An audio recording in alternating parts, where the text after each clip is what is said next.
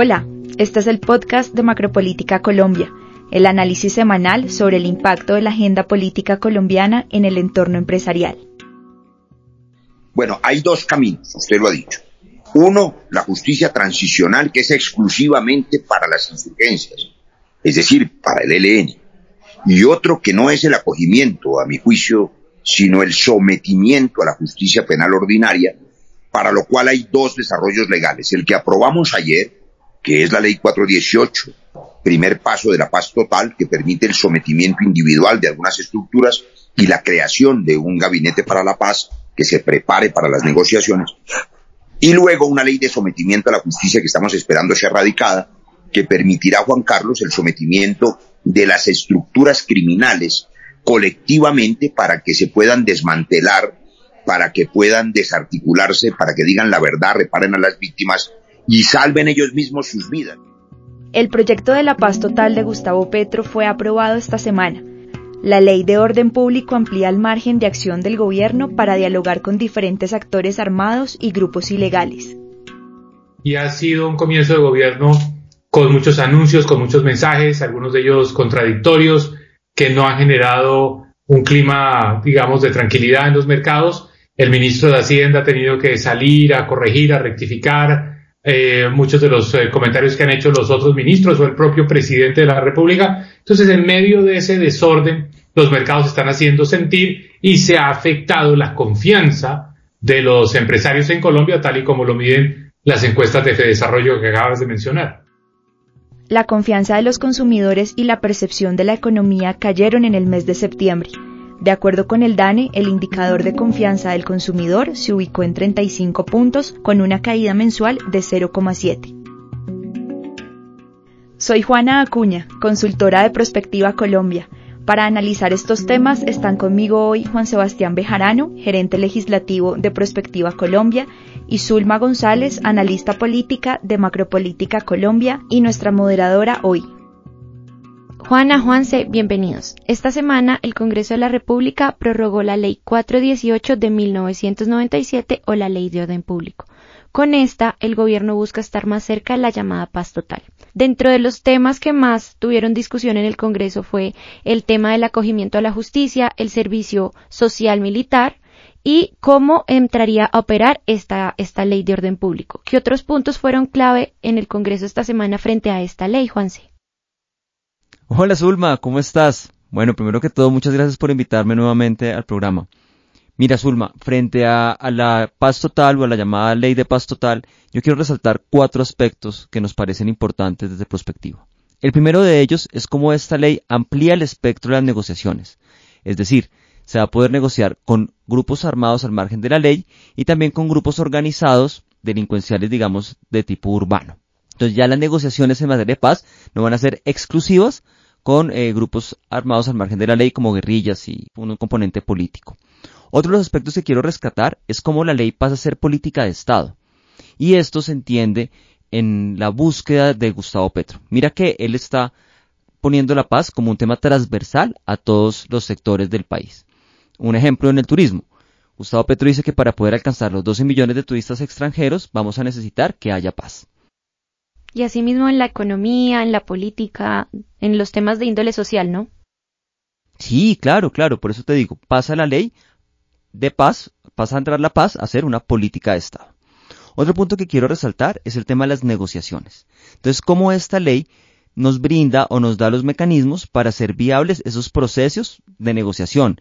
Por ejemplo, programas como Programa Nacional de Entrega de Armas.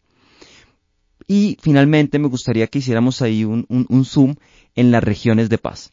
Y son estos espacios en los que se adelantarían los diálogos de paz con autorización del presidente. Entonces se fortalecerían también temas como los ETCR y estos municipios. De acuerdo con lo que nos mencionas, Juanse, estos puntos vendrían a tener implicaciones en todos los ejes, sectores y divisiones del gobierno. En ese sentido, ¿cómo haría frente la administración Petro a esos riesgos?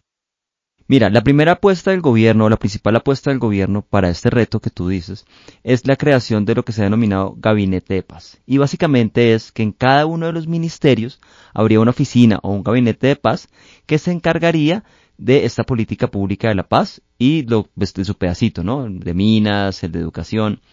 Sumado a esto, el gobierno pretende tener ahora 18 ministerios, es decir, los 16 que tenemos actualmente creados, educación, interior, salud, trabajo, tal, pasaría a tener dos ministerios más.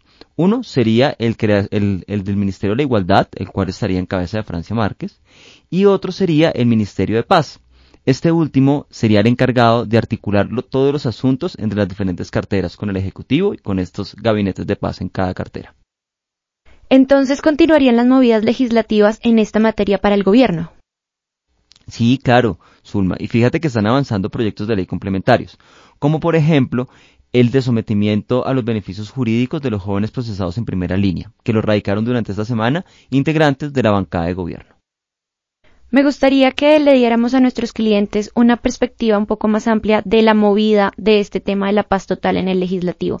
¿Qué destacó el equipo sobre las plenarias para la aprobación del proyecto en el Congreso? Mira, me gustaría que viéramos los dos debates por separado, es decir, qué pasó en el Senado y qué pasó en la Cámara de Representantes. En el Senado vimos cómo hubo unos artículos que generaron una amplia discusión porque eran considerados micos. Está, por ejemplo, este artículo que buscaba la amnistía o el indulto a los jóvenes de primera línea y llevó a prorrogar el debate por varios días. Vemos también cómo los artículos 10 y 11, que buscaban implementar el servicio social obligatorio o eliminar el servicio militar, no fueron aprobados en el Senado. Creo que fue algo así que faltaron tres o cuatro votos de la misma bancada de gobierno. En el Senado vemos cómo se presentó un golpe inesperado para su gobierno y su bancada, digamos, con este artículo de, del servicio militar.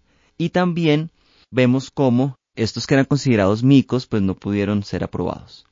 En el debate de la Cámara vimos una mayor eh, alineación hacia el gobierno. Este proyecto de ley creo que la votación fue 125 votos a favor y 13 en contra. A diferencia del Senado, el artículo 10 y el artículo 11 fueron aprobados en la Cámara Baja estableciendo de esta manera la posibilidad que el servicio militar no sea obligatorio o la instauración de servicio social de paz, generando así, Zulma, uno de los desafíos que va a llevar en la conciliación, que va a ser el siguiente paso en este proyecto de ley. Allí en la conciliación se podrá establecer si efectivamente se elimina el servicio militar y se crea el servicio social de paz o si no. Es decir, si se van con el texto del Senado o de la Cámara. Uno de los puntos más discutidos en el debate fue el tema de las disidencias de las FARC y de Iván Márquez. Vimos posturas en donde se hablaba de una traición hacia el acuerdo de paz y por ende una eventual negociación con estas personas quienes integran las disidencias en este momento es una de las trabas o es uno de los puntos que veremos a continuación en la conciliación que mencionabas.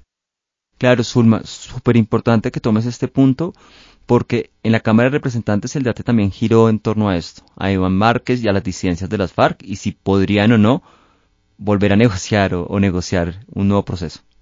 En una eventual negociación con las disidencias y con Iván Márquez, ¿qué costos políticos crees que podría traer esta decisión para el gobierno?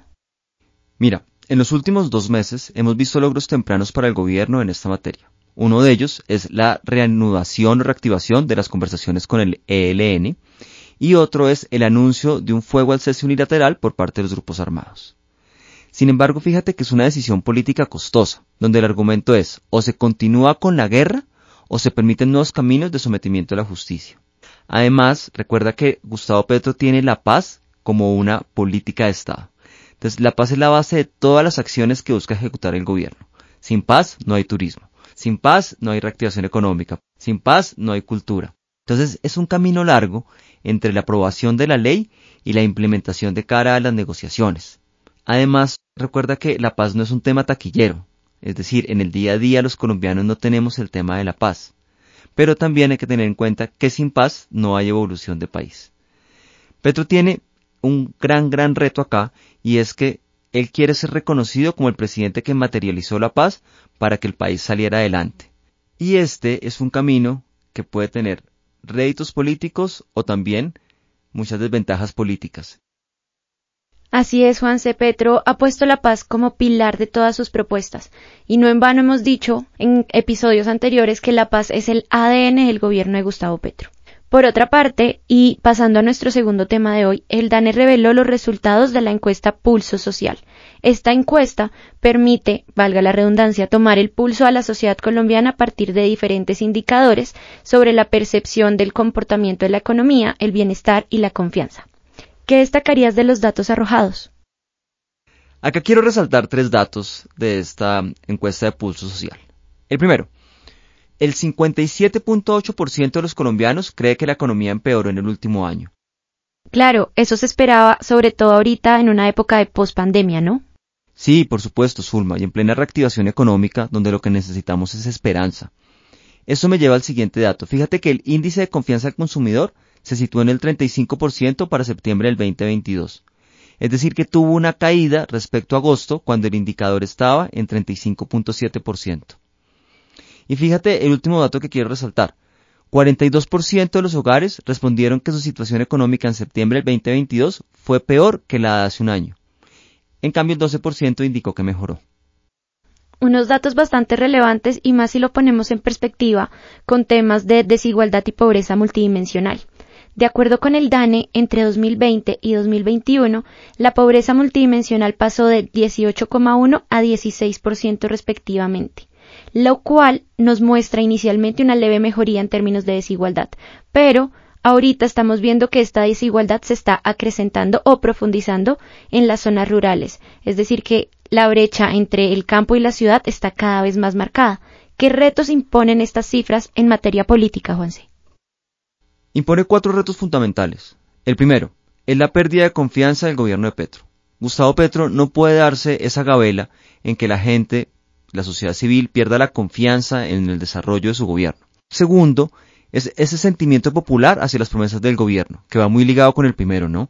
Entonces la gente no puede pensar que eran solo promesas y que se van a quedar allí en las promesas.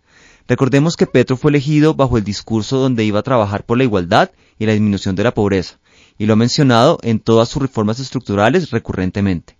Y acá es el último reto con la reforma tributaria, porque fíjate que si baja el recaudo, el, el número de plata recaudada, los proyectos la inversión sociales tendrían que disminuir, y este es un reto muy fuerte para el gobierno. Y en materia de gobernabilidad, ya que mencionas este punto de la reforma tributaria, ¿qué vemos desde el área legislativa en el Congreso? Para la próxima semana, tanto el Gobierno como el Congreso eh, han manifestado que quieren, a más tardar el miércoles, darle el último debate a la reforma tributaria, en donde el Gobierno tiene el desafío de mantener sus bancadas cohesionadas y con un mensaje de unidad. Recordemos, Zulma, que el Gobierno se está jugando acá su inversión social, es decir, su rubro para inversión social. Entonces, este es un desafío bien grande que tiene el gobierno, tanto en la construcción de la ponencia como en el debate que va a ser con más de 200 congresistas. Claro, veremos una semana bastante decisiva, sobre todo porque la economía del gobierno Petro debe garantizar esa cohesión social. Claro, claro, claro. Entonces tenemos economía y tenemos el desafío legislativo de pasarlo lo más que pueda. Así es. Bueno, desde perspectiva estaremos haciendo seguimiento a lo que suceda en la reforma tributaria la próxima semana. Muchas gracias por acompañarnos hoy, Juanse. Bueno, no, de nuevo muchas gracias por invitarme. Feliz día para ti y para nuestros clientes. Que estén bien. Esta semana el presidente Gustavo Petro sostuvo un encuentro con los ponentes de la reforma tributaria de los partidos de gobierno. Se anunciaron cambios sobre pensiones y sector hidrocarburos en el texto para su segunda ponencia con cinco nuevos miembros, de los cuales cuatro fueron propuestos por el presidente Gustavo Petro, Ecopetrol renueva su junta directiva. Este fue el Macropolítica Podcast, el podcast semanal del equipo de análisis político de Prospectiva Colombia. Durante este episodio usted escuchó audios de CNN en español y Noticias Caracol. Gracias por escucharnos y hasta la próxima semana.